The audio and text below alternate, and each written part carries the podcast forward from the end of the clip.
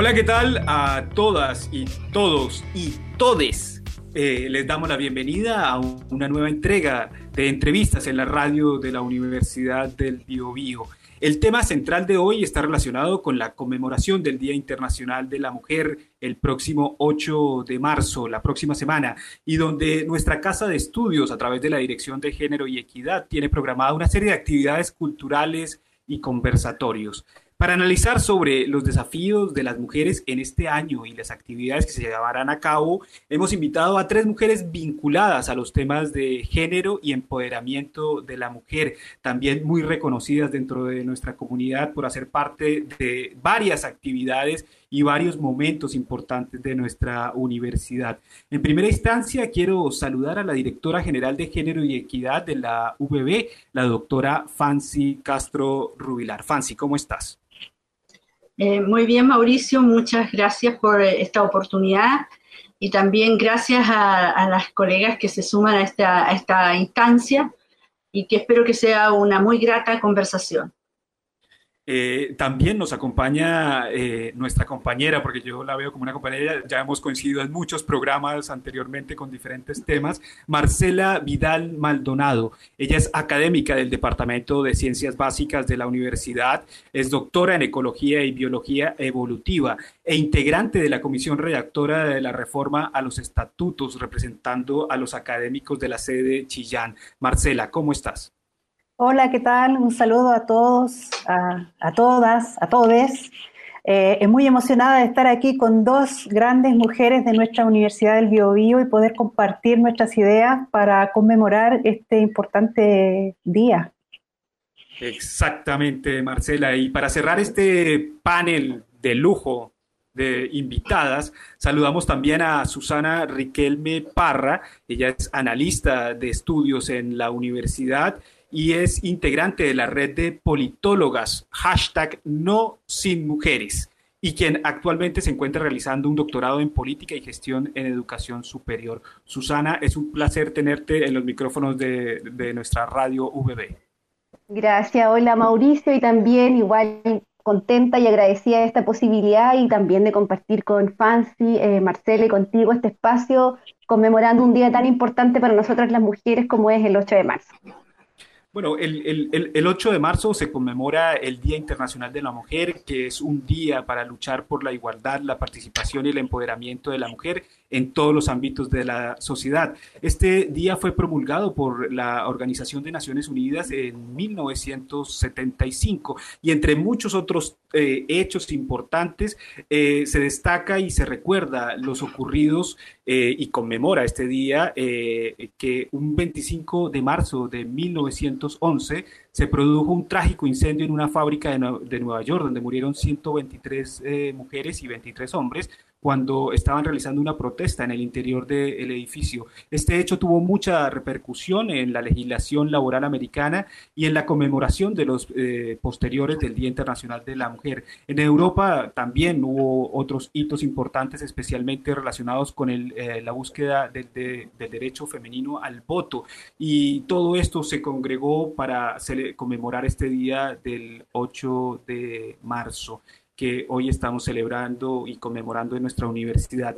En primera instancia, y el primer punto que me quería conversar con ustedes es cómo ven ustedes que... Eh, ¿Cómo ven ustedes que ha evolucionado los temas de género y equidad tras los movimientos feministas en Chile desde el año 2018? Hay que recordar que en mayo de ese año fue cuando hubo ese pronunciamiento y ese eh, cuando las mujeres alzaron la voz y los movimientos de las estudiantes en la universidad eh, lograron eh, de alguna forma poner en la agenda pública y visibilizar unos temas que hasta ese minuto parecían como tabú, que de hecho cabe destacar que todo lo que sucedió en ese famoso mayo del 2018 también hizo que se generara una dirección de género y equidad dentro de las universidades, que se diera ese puntapié.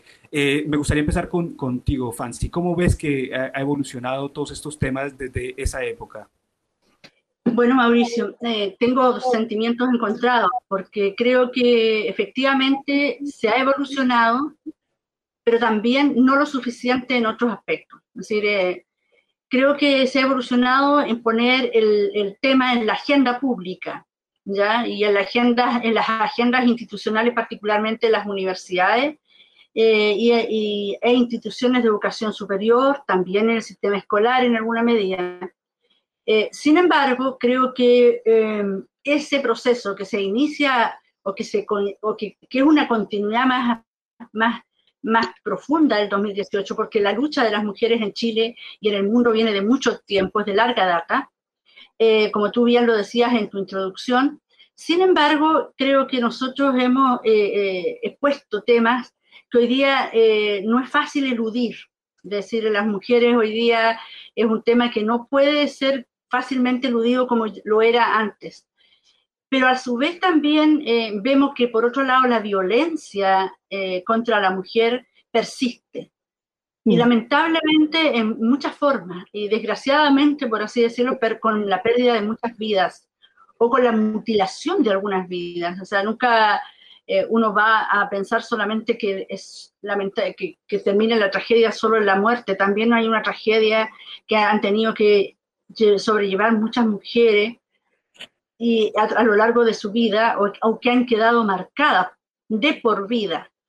Entonces, como respondiendo a tu pregunta, tengo esas dos sensaciones. Por un lado, hemos evolucionado en términos de poner el tema y por otro lado, hemos involucionado desde el punto de vista de que la violencia sigue siendo una realidad muy fuerte y muy golpeadora y que genera tremendas inseguridades que las mujeres no pueden llegar tarde a sus casas, que tienen que ir acompañadas, que no pueden, no, pueden moverse con libertad o no podemos. Los asaltantes privilegian asaltar a las mujeres, las maltratan, les vulneran su, a sus derechos y les hacen sufrir con sus hijos, etc. Es decir, lamentablemente no tenemos un buen diagnóstico al respecto. Perfecto, Fancy. Marcela, ¿tú cómo has visto esta evolución? ¿Cómo viviste esa época de mayo de 2018 y cómo has visto tú, obviamente desde tu perspectiva como investigadora, como académica y como involucrada en las ciencias que eh, trabajas? Sí, bueno, yo primero agradecer a ese gran cúmulo de mujeres que dieron un puntapié inicial a una reforma tan importante a nivel nacional. Eh, y, también dar cuenta de que todos estos hechos se suscitaron principalmente porque, sobre todo en lo que se trata la educación superior, vemos que había una construcción simbólica del género en donde se nos encasilla en cosas que deben hacer las mujeres, cosas que deben hacer los hombres. También esta violencia simbólica en el discurso, el sexismo dentro de la sala de clase eh, era muy evidente y también la discriminación social, o sea, para estas cosas sí podemos contratar a mujeres, para estas cosas no podemos contratar mujeres. Y eso trasciende también a la universidad, a todas las universidades de Chile y sobre todo a todas las universidades del Estado. Entonces, yo viví con mucha emoción el, el estallido que generaron estas mujeres, porque también ayudó a visibilizar la violencia, la discriminación y la construcción simbólica del género que hay también en la academia y que nosotras como mujeres vivimos a diario. Entonces, creo que desde ese momento hasta hoy es increíble escuchar que eh, los colegas dicen que ahora no se puede hablar. ¿ah? Esa es como la, vivencia que, que creo que, que, el género se vive de esa manera. Eh, y cuando una persona un colega te dice que no pueden hablar, ahora no te pueden decir cómo te vistes o cómo te ves o, hacer un comentario sexista, eh, se sienten vulnerados en, su derecho personal de hacerlo. Pero no se han dado cuenta de que nosotras llevamos históricamente esa vulneración y discriminación de ese derecho a, caminar tranquila por, por la calle, como dice Fancy. Ahora, si yo tuviera que comparar el 2018 ahora, claro, hemos, hemos crecido al alero de la Dirección General de Género y, Equidad. Claro, es maravilloso ver que ya tenemos un, un vocabulario que podemos implementar, ya tenemos ciertos protocolos y vamos avanzando de a poco, pero se avanza. Así que yo en ese sentido estoy muy emocionada y contenta de, de reconocer a esa generación que fue capaz de generar estos tremendos cambios.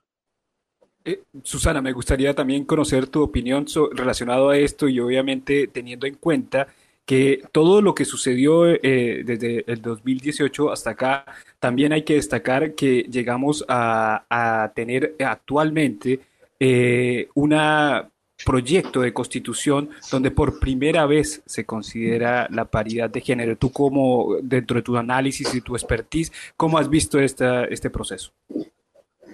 Eh, bueno, lo primero estoy de acuerdo con Fancy y con Marcela en varios diagnósticos que realizan y sin ir más lejos, hoy 4 de, marzo se encuentra, ¿cierto?, a Damaris Melinir, de 19 años, quien fue encontrada, ¿cierto?, eh, eh, violada y muerta por un, por un hombre de 64 años, si no me equivoco, en Imperial. Entonces, esto da, cuenta de que eh, lo que sucede en 2018 y en realidad desde, desde los múltiples y distintos movimientos feministas que han habido de, históricamente, ¿cierto? la situación de la violencia eh, pareciera que no mejora en ningún momento. En política pública esto se le llama como un problema maldito, un problema complejo que no tiene, no tiene principio ni fin, pareciera que nunca va a terminar. Y, bueno, voy a tratar de mezclar un poco la respuesta, un poco a lo que planteaba, ¿cierto? Cómo ha evolucionado eh, los movimientos feministas en 2018 en adelante y cómo esto se vincula con el proyecto de paridad de género. Es tratar, como para complementar lo que ya ha dicho Fancy y Marcela, ¿cierto? Es que eh, lo que sucede en 2018 también se enmarca, bueno, en Chile, eh, afortunadamente se enmarca dentro de, la cuarta ola feminista. Y hay autoras como Nuria Varela que, lo, que la denomina tsunami feminista. ¿Y por qué tsunami? Porque es una mezcla de muchas olas, mm. ¿cierto? Con mucha energía que eh, finalmente terminan en este movimiento amplio, bueno, quizás desde una lógica un poco más de biología marina podría decirlo mejor, pero se entiende la idea de la energía, de, hacia dónde apuntan las demandas del movimiento feminista en Chile, pero teniendo claridad de que el movimiento feminista tiene una característica importante que es transversal y que es transnacional. Y en ese contexto, claro, esta oleada internacional apunta directamente hacia la violencia machista, pero también hacia los dispositivos y acciones que los estados han creado para erradicar esta violencia. Y esta violencia eh, o las políticas que se han generado y que también aquí lo vinculo con lo que posiblemente pudiesen terminar en adelante las políticas de género o las acciones de género en las universidades apuntan a tener una mirada de las mujeres desde un punto de vista homogéneo y binario. ¿Ya? Entonces, eso también es importante eh, un poco romper con esta mirada hegemónica de la mujer y eso, eso es una cuestión fundamental de esta cuarta ola feminista que también apunta ¿cierto? a esta crisis global del capitalismo y colonialismo heteropatriarcal que está en 2018 en Chile a punto de estallar.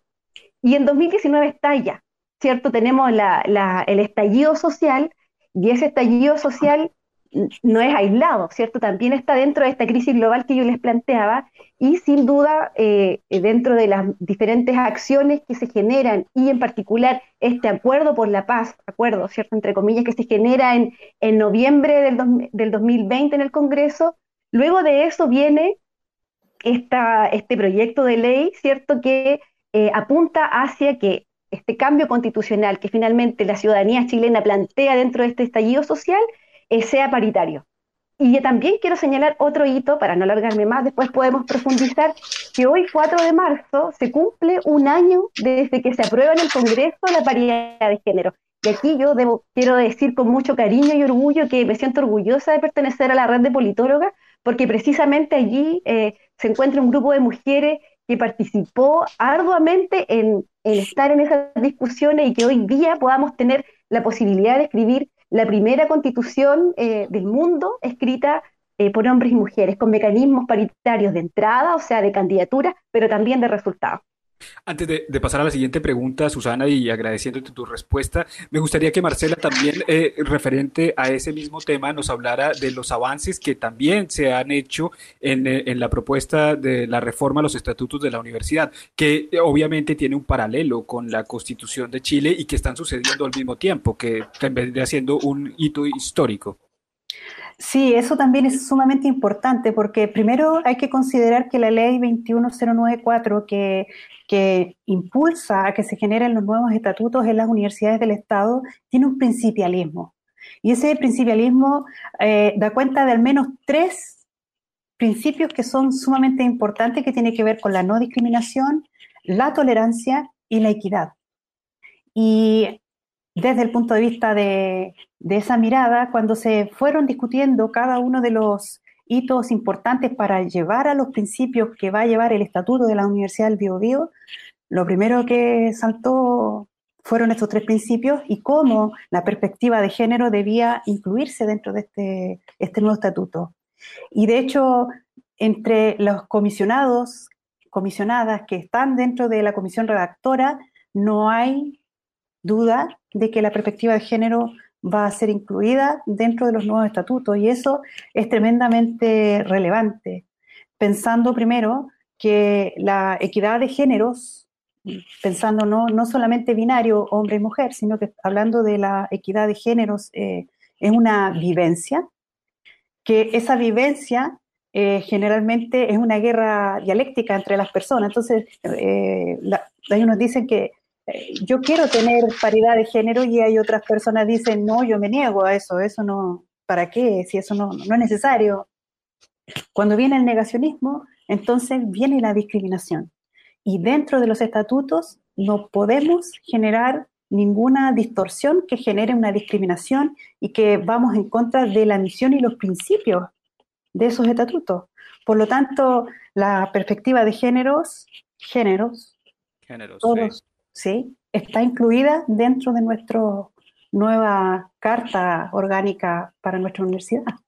Bueno, y eso fue uno de los cambios que sucedieron en la dirección de géneros y equidad. Eh, eh, eh, añadirle la S, ¿cierto, Fancy? ¿Cómo fue también tu, ha sido tu proceso y de la incorporación de esta dirección dentro de la universidad?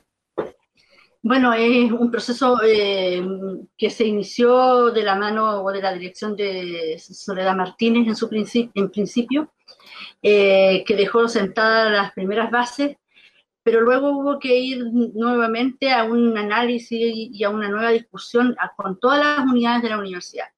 Una de las características de este proyecto, que se demoró mucho en salir, pero yo diría que fue bueno en términos de participación, porque las unidades, eh, en general, las organizaciones en la universidad, todas tuvieron la oportunidad de discutir y de analizar y decir qué es lo que esperaban de esta dirección. Eh, largo el proceso, sí, porque obviamente no todas las posiciones eh, o, todos tienen la misma mirada respecto de qué es lo que se espera de una dirección de género. Lo interesante es que fuimos capaces de recoger esas miradas diversas y hacer que esta dirección de género sea una conquista de, para la comunidad universitaria y de la comunidad universitaria, no de la DIGERGEN en particular, sino de toda la comunidad. En ese sentido, entonces, eh, la experiencia fue eh, muy satisfactoria, más allá de las dificultades, se, pudieron, se han sorteado lo mejor posible. Eh, también ha habido también una, transformación o, el cambio de mirada, de enfoque. Ha habido la, disposición para ponerse los lentes de, la perspectiva de género de muchas personas. Y eso también es, muy, eh, digamos, eh, importante reconocerlo.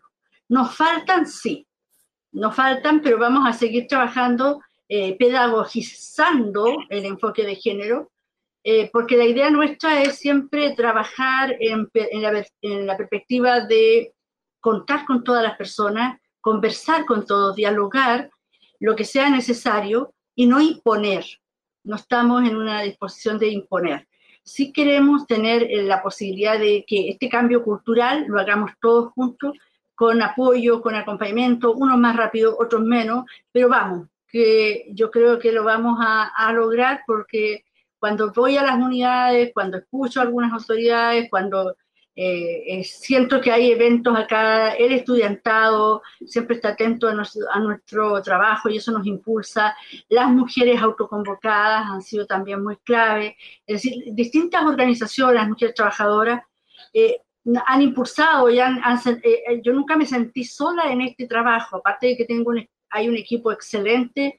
En Digergen somos poquitas, pero poquitos y poquitas, pero tenemos un buen equipo pero también el apoyo, el apoyo de las organizaciones fue también muy fundamental y sobre todo la voluntad política de esta rectoría para llevar a cabo ese proyecto.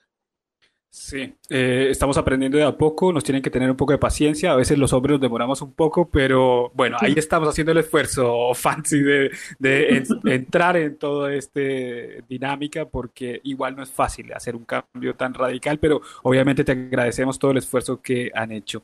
Eh, eh, Susana, tú ya lo adelantabas antes en, en tu respuesta anterior, ¿cómo crees tú que todos estos hechos, considerando también el estallido social al que tú mencionabas, ha impactado en la visión que tienen las mujeres de sí mismas y de sus propias eh, demandas. Recordemos que el estallido social también las mujeres hicieron parte fundamental, recordemos a las tesis. Entonces, ¿cómo, cómo todo esto ha, influenciado a que la mujer tenga una perspectiva diferente de ella misma? Sí, bueno, ahí se pueden decir muchas, muchas cosas, pero mira, voy a tratar de de, resumir porque cuesta, porque tanto que uno quisiera conversar, quisiera plantear frente a esta situación, pero tal vez podríamos resumir diciendo una cosa que es bien sencilla, que hoy día, así eh, con todo esto que ha sucedido, no se vale hacer algo si no estamos todas, todos, todes. En el fondo, la, la, el, el, cómo, nos, cómo nos ha impactado ha ido mucho más allá de tener una mirada hegemónica de mujer, insisto en eso, y ha, permeado en, toda, en, todas las mujeres y también en distintos movimientos, ¿ya?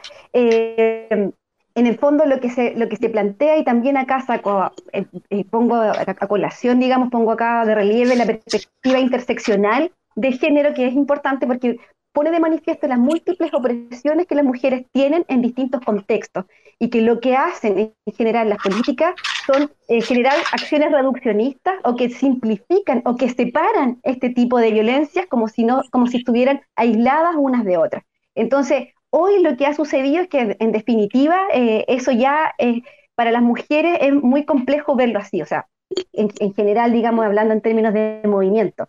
Ahora, eh, en cuanto al, a, si, esto lo si esto lo, lo, colocamos ¿cierto? en perspectiva de lo que hoy está ocurriendo con eh, la paridad de género, bueno, acá señalar también cierto que este es un avance clave para la democracia, es un avance importante y es un logro de las mujeres feministas, aquí no, no nos podemos olvidar de eso, ¿cierto?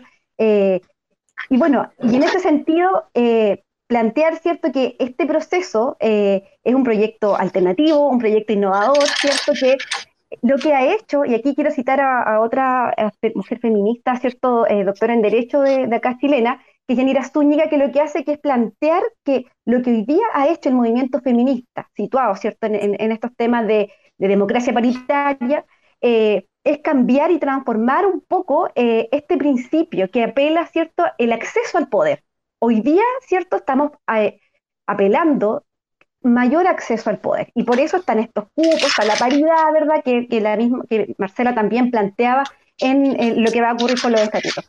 Pero lo que hoy se plantea también, y, y, hacia dónde apunta la transformación de nuestras demandas como mujeres, es que esto permee en la estabilización de la presencia de las mujeres en esos puestos de poder. Y también combatir esas resistencias, porque con todo el cariño y con todo lo, que hemos participado en nuestra universidad, el tiempo que demora también habla de resistencia, ¿ya? Y pasar además de la retórica al hecho sustantivo, que no sea una paridad y que no sea una acción de cuotas, que quede solo en lo descriptivo y que quede solo, por ejemplo, eh, cuando planteamos el, el tema de las candidaturas, sino que sea de resultado y de transformación sustantiva de las relaciones que existan en todos los espacios. Eh, la misma pregunta para ti, Marcela. ¿Tú crees que todo esto que ha sucedido y toda esta fuerza y esta energía, como lo plantea Susana, impacta en la mujer, en la mujer del común? ¿Se ha empoderado de sí misma y esto le ha dado fuerzas y herramientas para, para, para protestar o para también para imponerse en, en los ámbitos laborales, educativos, de investigación y, de todo tipo? Sin duda, sin duda. Yo estoy muy, muy de acuerdo con Susana. Eh, pero fíjate que yo hablando desde el área de las ciencias, podría decirte de que en general las mujeres que están trabajando en ciencia tienen una resistencia a reconocer que son inteligentes. Y me incluyo dentro de esa resistencia. A mí me ha costado mucho entender de que si una persona me dice, oh, eres muy inteligente, yo diga, no, si no, si es solo un poquito, no, si no, no le pongas tanto. Entonces, hay una resistencia a reconocer, a reconocernos como género eh, femenino, como mujer, y reconocernos que somos inteligentes. Y, una vez que nos somos capaces de reconocernos, nos damos cuenta de que en las diferentes etapas del desarrollo de la vida académica y, sea esta en la investigación, vamos adquiriendo eh, empoderamiento para tomar ese poder. Entonces, por ejemplo, si uno ve los, los datos del Consejo Nacional de Educación del año 2017, más o menos, donde se hacía un recuento acerca de cómo estaba la mujer empoderada del poder dentro de las universidades del Estado, eh, se veía de que desde que las mujeres se matriculan en la universidad están alrededor de 50 y 50 entre hombres y mujeres, pero en la medida que se va avanzando en la etapa del desarrollo académico, el número, de mujeres va disminuyendo y cuando ya llegamos a etapas eh, de cargos directivos, las mujeres no alcanzan el 27% de ese poder. Entonces, cuando las mujeres estamos diciendo que queremos también participar de esos espacios de, de, participación y de tener acceso al poder para poder permear también las ideas de las mujeres, estamos diciendo eso, queremos equidad, queremos paridad al momento de llegar a estos cargos, porque este, este techo de vidrio que muchas personas tienden a decir que no existe, que todas tenemos derecho a postular a los cargos, eh, por eso es invisible, porque podemos postular a los cargos pero no nos votan, porque somos mujeres. Entonces, sí, eh, desde el punto, de la, eh, del punto de vista de la ciencia y desde el punto de vista de las mujeres empoderadas en la educación superior, nos falta reconocernos a nosotras mismas y esto eh, ha ido permitiendo de que cada vez la mujer tenga esta posibilidad de, autodefinirse y de hacerse cargo de, cargos directivos de a poco. Si ahora nosotros vemos la, cuántas rectoras hay en las universidades del Estado, Ahí está el ejemplo, ¿no? Sí, ese es un, ese es un buen tema. ¿ah? Eh, eh, Fancy, me gustaría conocer también tu opinión relacionada con esto, también teniendo en cuenta que eh, tú tienes un desafío este año y es que tú vas a, la, próxima generación que entra a la Universidad del Biobío va a ser la primera generación que va a tener una dirección de género y equidad. Ellos son los primeros beneficiados de, de, este, de todo este proceso, Fancy. Sí, es, muy interesante y, desafiante a la vez, eh, porque efectivamente, como señalamos nosotros, decimos hoy día en el slogan de este año, decimos que, la paridad se haga costumbre. Hmm. Estamos muy lejos de la paridad, pero muy lejos institucionalmente y como país.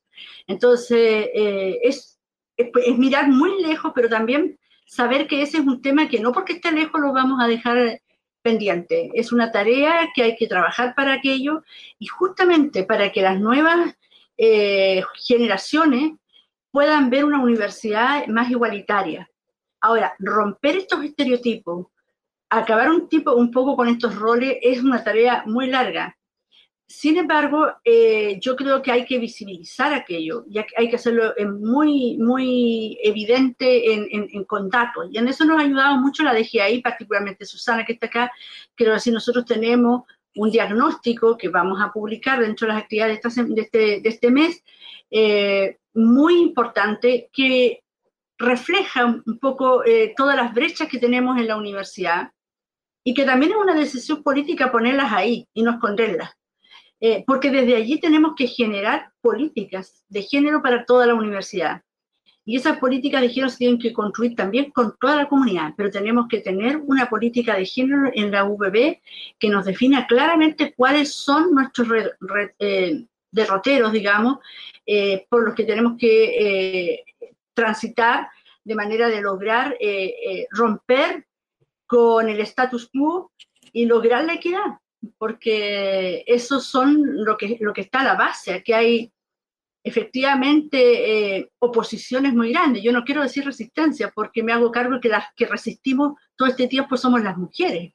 Las mujeres hemos resistido mucho a través de, de muchas eh, épocas, de muchos momentos, en muchas instancias. Hemos resistido en, en, la vida política, en la vida social, en la vida académica, en, el deporte, en todo, ha habido que resistir para hacerse espacios allí, resistir, resistir y tener la capacidad de aguantar hasta lograr espacios. Sin embargo, estamos en una etapa en que no podemos desconocer que tenemos grandes oposiciones.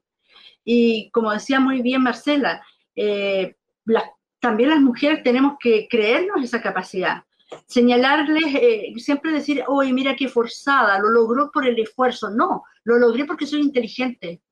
Y ser capaz de decir eso ya es transitar a una nueva forma de, de, verse a sí misma y ver también y proyectarse y ver a las demás mujeres. Entonces, son procesos que tenemos que hacer en forma individual y colectiva, pero sin duda que eh, estas nuevas generaciones eh, nos tienen que apurar para que, y nos tienen que presionar para que apuremos más el paso. Eh, eh, y yo les agradezco. De hecho, la mañana estaba en una reunión con mujeres autoconvocadas de Farcodi y, estábamos varias del equipo de rectoría y, ellas nos piden eh, en un diálogo, en un trabajo muy interesante, cosas que, nosotros decimos, mira, sí, ya vienen, pero van a ver que nos queremos ya. Ahora, ellas dicen, incluso ellas dicen, no, no, nosotros no estamos construyendo para nosotros, estamos construyendo para las futuras generaciones. Y efectivamente eso, eso es lo que han hecho las, eh, los movimientos que se levantaron en el 2018, están construyendo para las nuevas generaciones. Y nosotros como Dirección de Género tenemos que tomar esas banderas de, y tomar esas demandas y, canalizarlas y estar también disponibles para el escrutinio público, eh, en el sentido de cómo vamos canalizando esos anhelos. Así que sí, viene una gran tarea y muy desafiante. Creemos que uno de esos caminos es lograr eh, establecer una política de género para la universidad participativamente, sustentada en un diagnóstico eh, serio, como el que se ha hecho acá, muy destacado, y también en, esa misma idea, eh, también entender que debemos eh, ir generando políticas y políticas de, afirmación positiva, es decir, que, que, nos abran los caminos, porque no, no, no, va a venir esto, no es gratis, hay que dar ciertos, ciertas, ciertas garantías. Somos una universidad que el 30% somos mujeres apenas en el, en el estamento académico. O sea, tenemos un 70% varones. Por lo tanto, eh, desde el punto de vista cuantitativo ya hay una, diferencia. Y bueno, y para que eso se pueda modificar en el tiempo, eh, tienen que haber políticas eh, afirmativas que permitan generar condiciones para que accedan más mujeres a la academia, para que accedan más, mujeres a subir su jerarquía, en fin, para que haya más mujeres liderando los procesos porque también tenemos que discutir sobre el liderazgo y la, y y, la mujer en, la universidad. No es posible que, que, todos los puestos más importantes a nivel de la, de la universidad no estén allí las mujeres.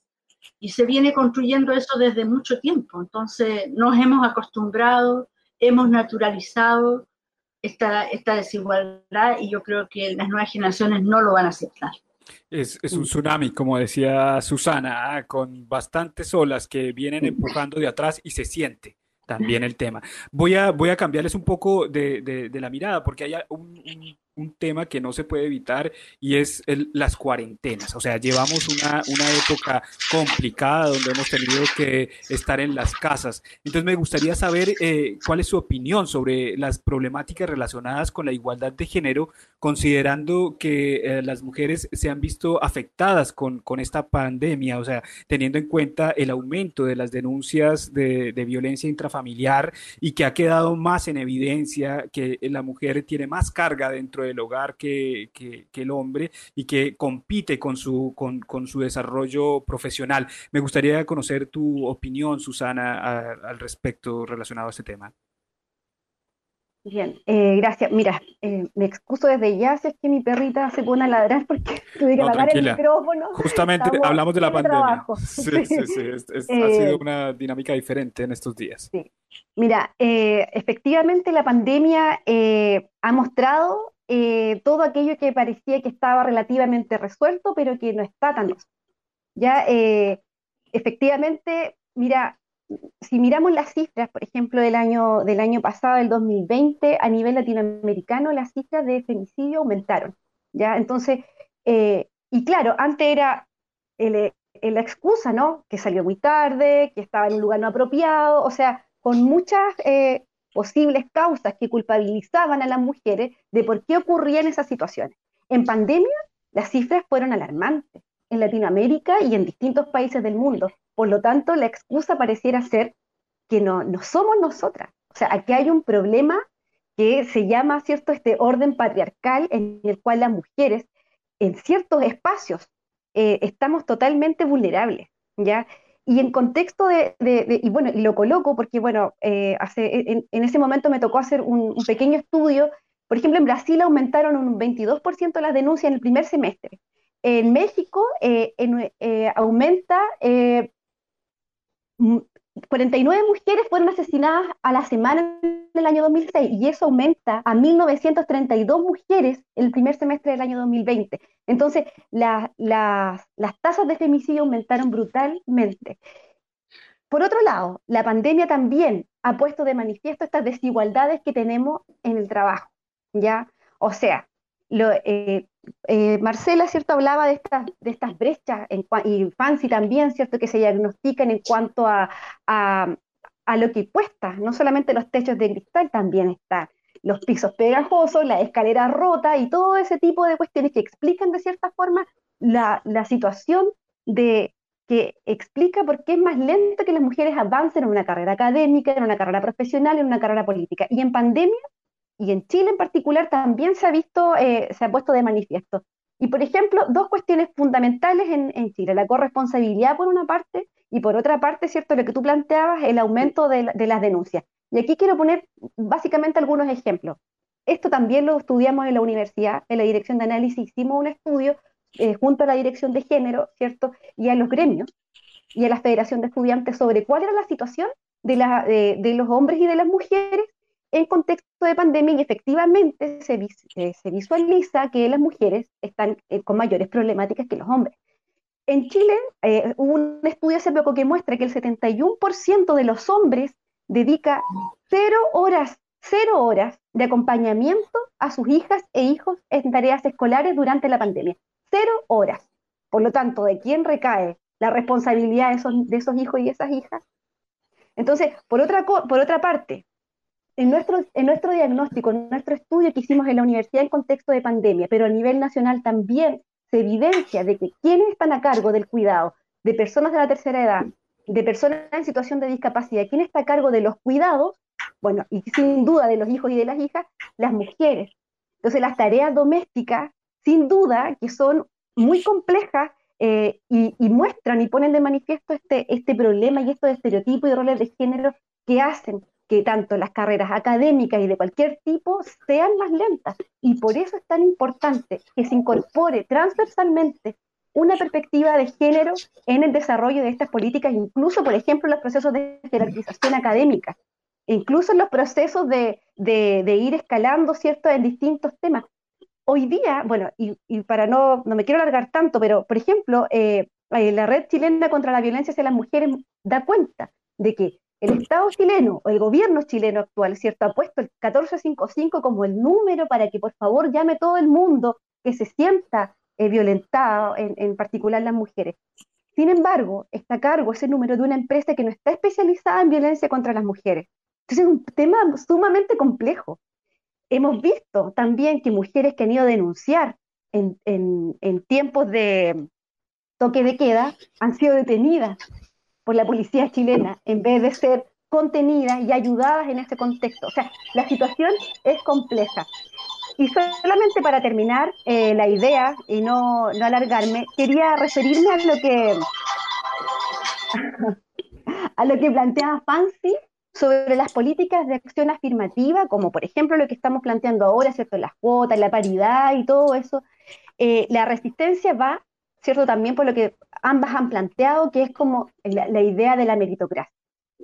Y aquí también esto ha sido totalmente desmitificado durante el último tiempo. No es que las mujeres no seamos capaces de realizar cosas, no es que las mujeres no tengamos esa inteligencia que planteaba Marcela, esa posibilidad de generar nuevos proyectos y acciones, sino que nuestros roles, nuestros estereotipos en la sociedad y en nuestros trabajos también hacen que nuestras carreras sean más lentas. Y esto incluso está estudiado por hombres Dubet, Bourdieu, está Sandel, que hace poco, ¿cierto?, está muy nombrado un, su crítica, ¿cierto?, a la meritocracia. Yo creo que eso es súper importante reconocerlo y que eh, es un desafío que la pandemia nos deja de aquí en adelante, porque muestra la situación de las mujeres en general. O sea, esto no va a cambiar con la pandemia. Lo que va a cambiar es que vamos a tener, vamos a dejar en pausa nuestras labores domésticas en casa cuando estemos en la oficina, pero de vuelta a la oficina, las labores van a ser las mismas. Marcela, ¿tú, tú, ¿tú qué opinas? Muy interesante lo que dice Susana con datos muy específicos. ¿Cómo has vivido tú esta situación? ¿Cómo ves que se está desarrollando dentro del mundo de las investigadoras? Y tú como también en forma personal, ¿cómo has vivido esta situación?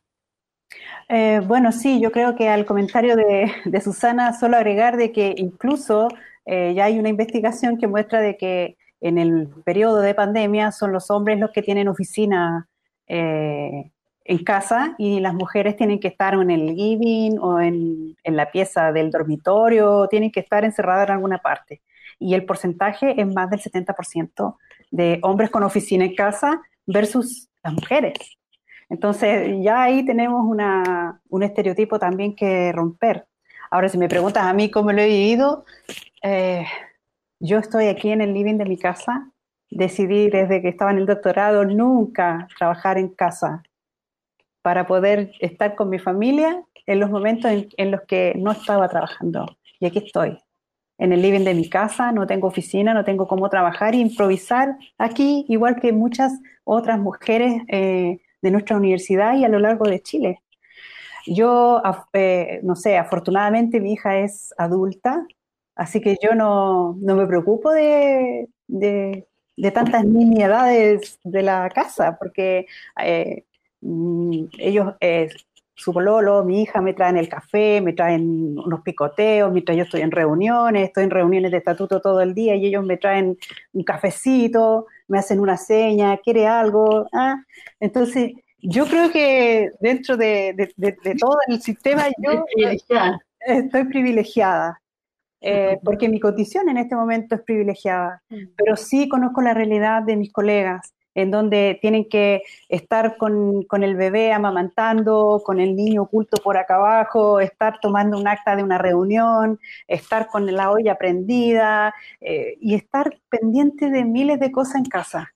Entonces, y uno lo ve porque uno entra a las videoconferencias, entra a, las clases cuando estás haciendo la docencia y te das cuenta de que un estudiante de repente se le queda el micrófono prendido y la, estudiante dice, mi niño está llorando, sale al patio, vuelve, portazo, ah, y dice, ya volví.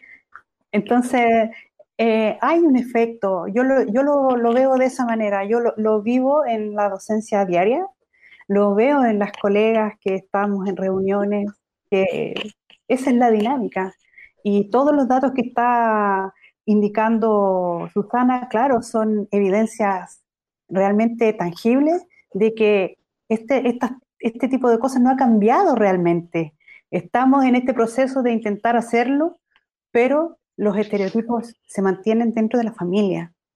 Por lo tanto, aquí la, la, Dirección de Géneros y Equidad yo creo que tiene una tarea importante de tratar de educar a nuestros estudiantes nuevos para decirles cómo, cómo se espera una sociedad más justa, más democrática, con más eh, equidad en la repartición del poder, donde el capital humano avanzado tenga las mismas posibilidades de, acceso a recursos. Así que sí, no, no es fácil. Sí, no, no es fácil, no ha sido fácil y, eh, es muy evidente que para la mujer es mucho más difícil.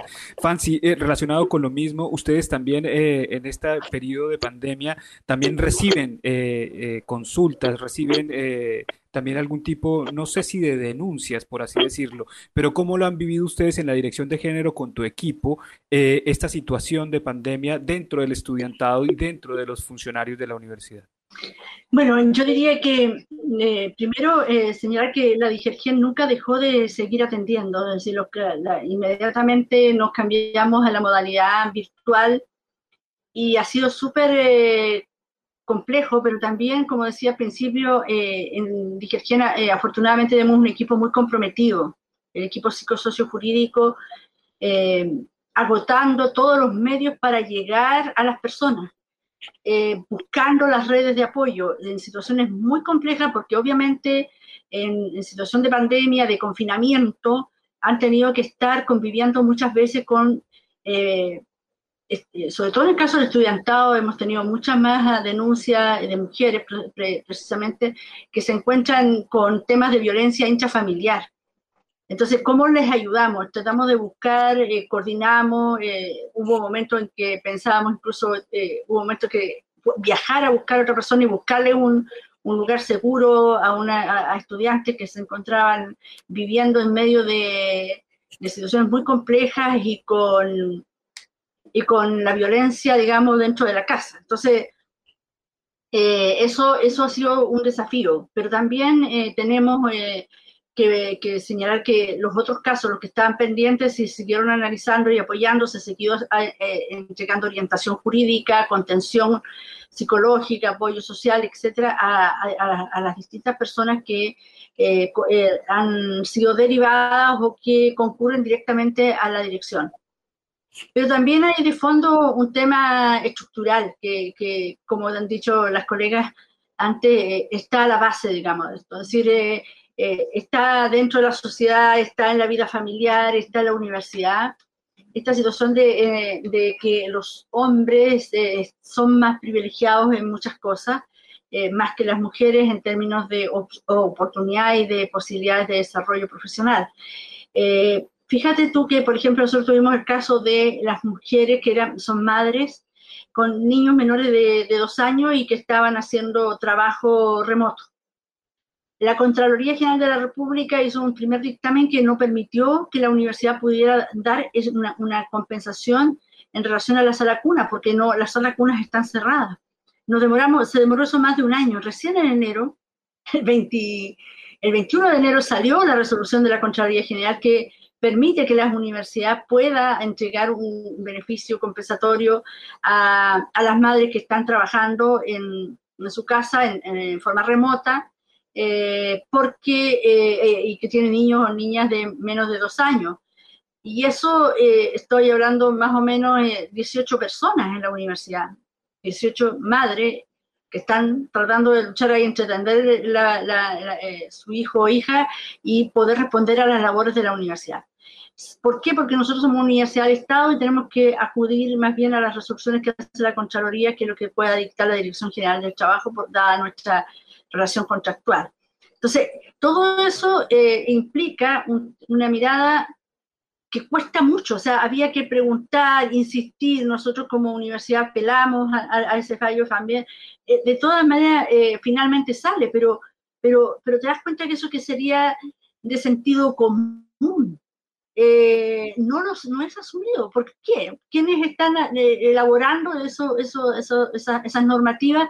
no, no, están viviendo lo que está viviendo una mujer eh, eh, que está cumpliendo con su trabajo y a su vez cumpliendo eh, con su familia.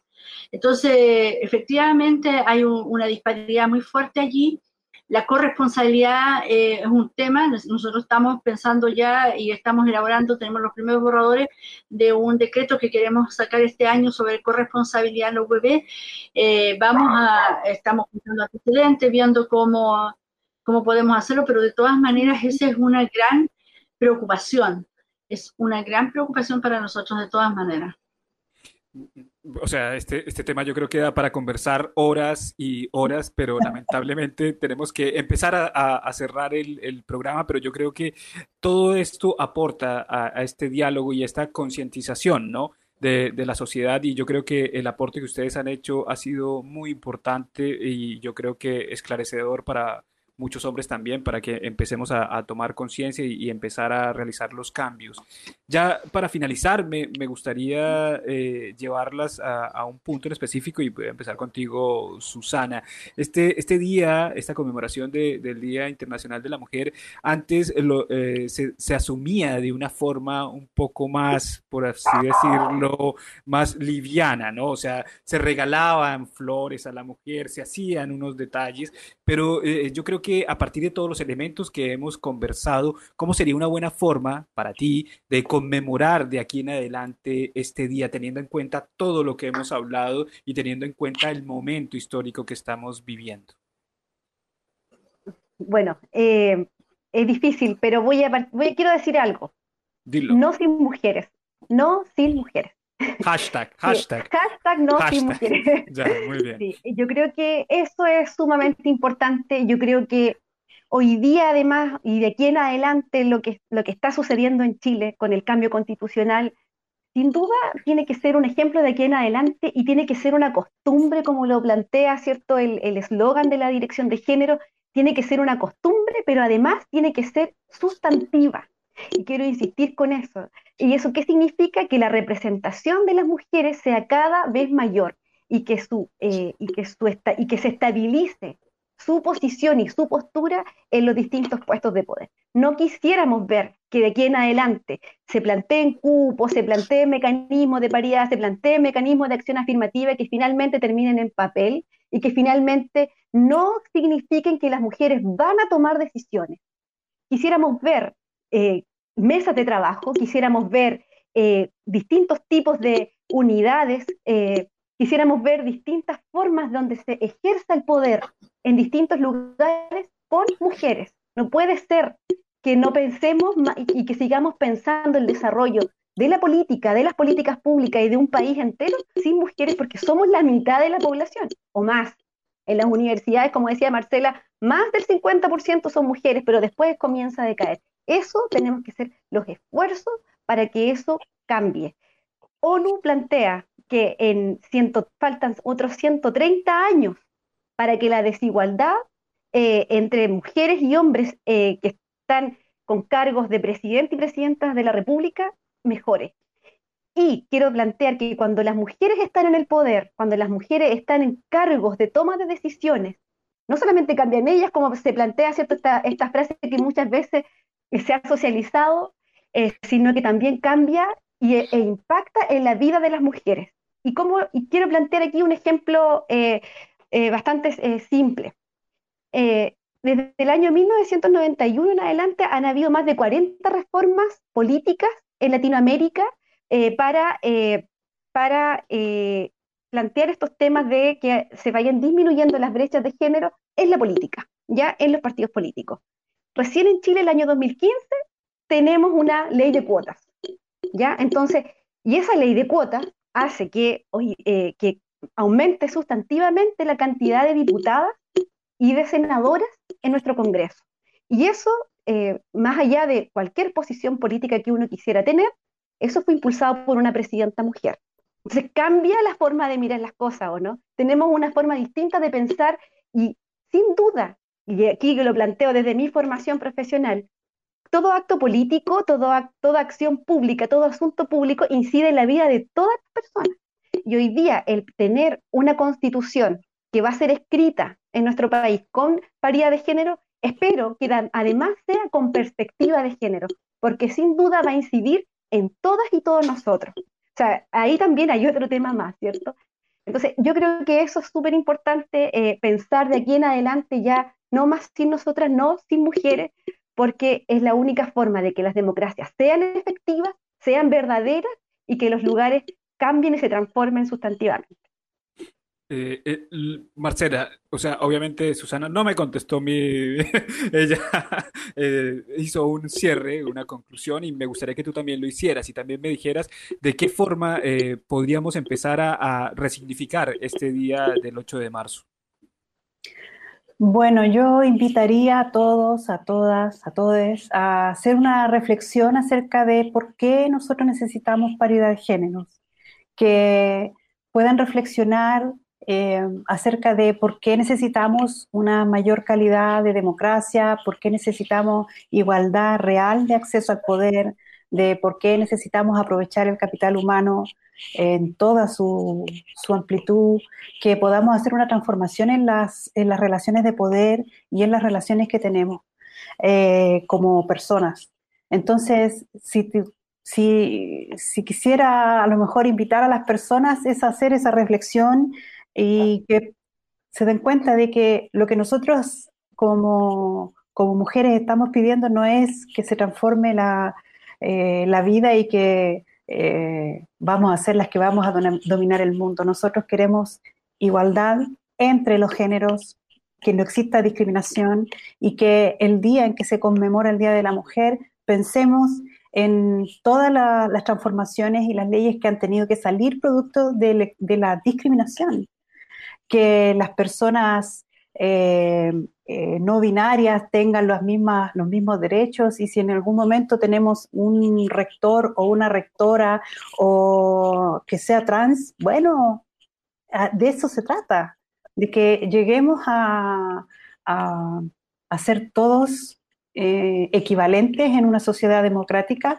que, que, piensa en la justicia. Así que yo invito a que eh, reflexionemos acerca de, este tema. Como un, un, día de reflexión también para lo que estamos haciendo ahora, para que podamos conversar, para que Susana nos entregue toda esta cantidad de, de datos tan interesantes que, que nos ha dado este día. Fancy, lo mismo, una conclusión final, cómo podemos también eh, resignificar este día y también me gustaría que nos contaras y nos comentaras para finalizar las actividades que tiene programada la Dirección de Género y Equidad para el día 8 de marzo, porque tengo entendido que tienes ya programado eh, algunas cosas específicas. Sí, Mauricio, muchas gracias. Mira, em, la verdad es que todos estos antecedentes que han proporcionado nuestras colegas, eh, Susana, con una rica información eh, que es muy importante tener a, la, vista, digamos, para saber todo lo que se ha impulsado, pero también tener en cuenta que no es suficiente tener normativas, no solamente tener eh, leyes, sino que también tenemos que tener una convicción eh, que nuestros valores esté incorporada el enfoque de género, que es un poco lo que nos llama también eh, Marcela.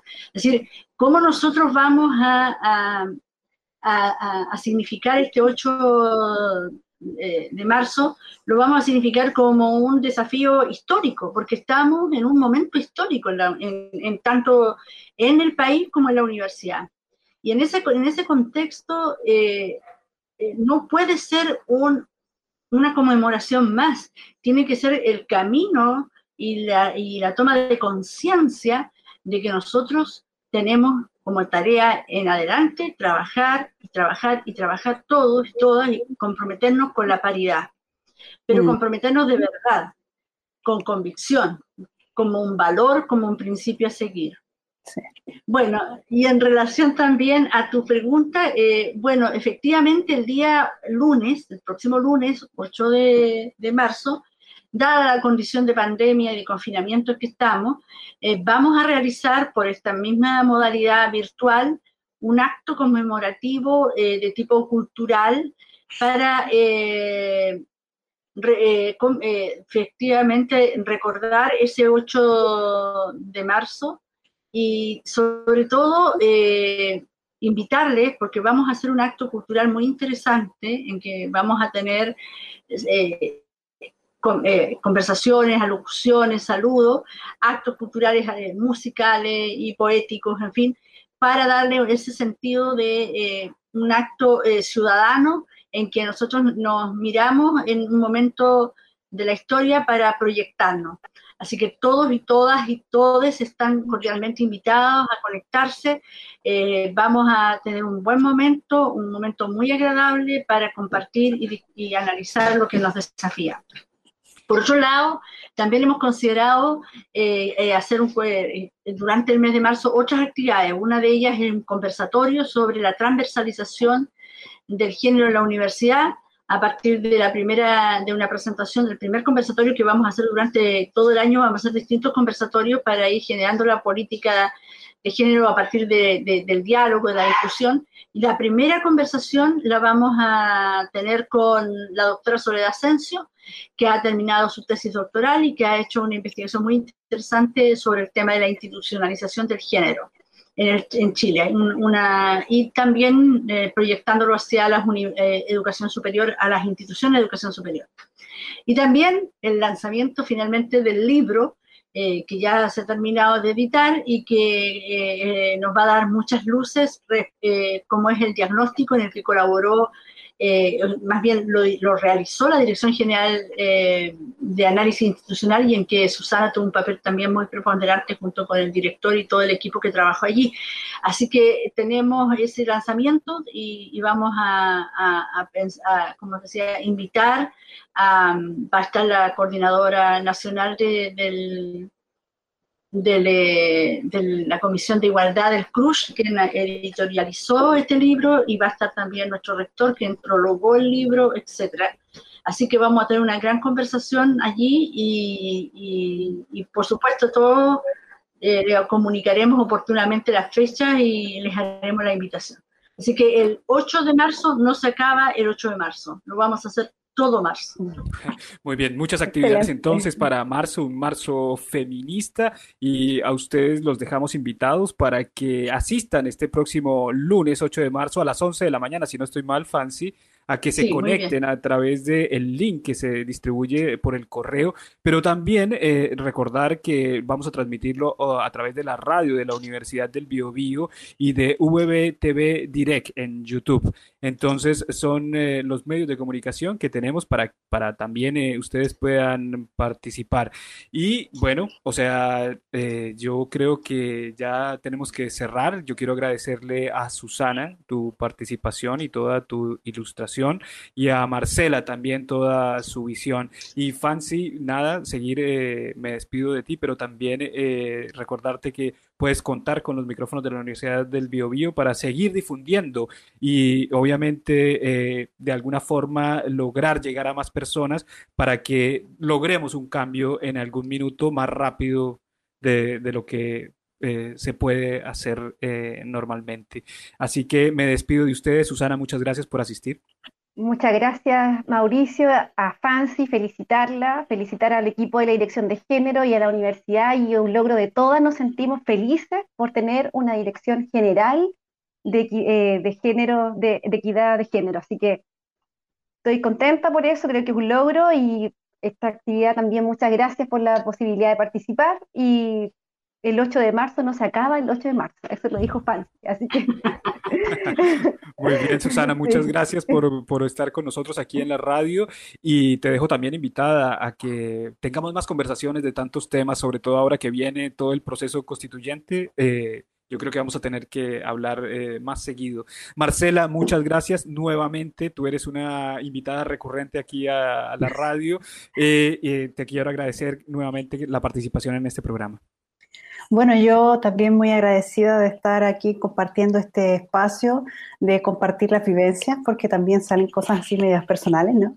Pero eso también eh, permite que, vean que aquí estamos todos viviendo las mismas cosas. Y, bueno, muy agradecida de, que Fancy haya concluido este, esta gran etapa de la, de la concreción de la Dirección General de Géneros y Equidad, porque es un, un sueño que va a dar posibilidad a muchas personas dentro de la Universidad del Bio, Bio. Así que muy contenta y agradecida de la consideración de, de, estar aquí. Eh, muchas gracias a ti, Marcela, y vamos a estar muy pendientes de los avances ya, de los últimos detalles de la reforma a los estatutos, que ya esto, yo creo que en los próximos días vamos a tener noticias. Fancy, muchísimas gracias por asistir y, y nuevamente eh, invitar a todas las personas a que participen de todas las actividades y de los lanzamientos importantes que tienes eh, eh, programados. Sí, Mauricio, muchas gracias, muchas gracias a ti en particular y también a la Dirección General de Comunicaciones de la universidad que nos apoya en todo este proceso. La comunicación es vital para poder llegar a todos y a todas y a todos. Y gracias por esta oportunidad tan interesante de compartir con colegas tan inteligentes, tan aportadoras, con tanta información que nos ayudan a poner este debate en un nivel bastante alto. Así que muy contenta de estar en esta instancia. Muchas gracias. Excelente, Fancy. Muchas Invitados para el 8 invitados para el 8 nuevamente eh, por la radio de la Universidad del Bio, Bio y VBTV Direct en todas estas actividades. Y todos ustedes los dejamos invitados y invitadas para que sigan conectadas aquí en la radio de la Universidad del Bio, Bio y nos compartan a través de las redes sociales, sobre todo este tipo de conversaciones tan interesantes. Ojalá que las puedan difundir. Así que hasta una próxima oportunidad y chao, chao.